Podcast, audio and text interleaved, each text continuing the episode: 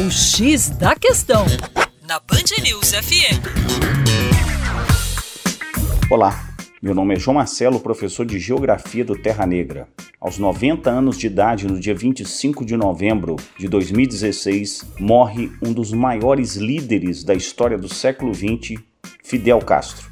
Fidel Castro, grande líder da chamada Revolução Cubana de 1959, que desarticulou a ditadura de Fulgêncio Batista, que oprimia os camponeses da ilha que estavam esmagados numa estrutura social desigual e sob forte influência imperialista dos Estados Unidos. Os guerrilheiros cubanos tomaram de assalto o quartel de Moncada e assim o advogado Fidel Castro e seu grande aliado, o médico Ernesto Che Guevara, fundaram um dos maiores processos revolucionários da história da América Latina.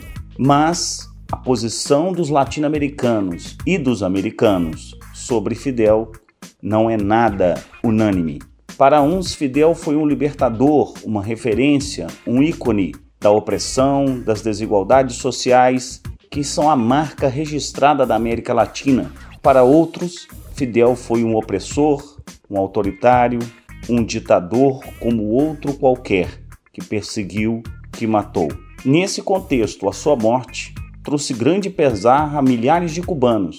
Porém, em Miami, houve buzinaço e comemoração aqueles que buscaram exílio nos Estados Unidos fugindo da revolução.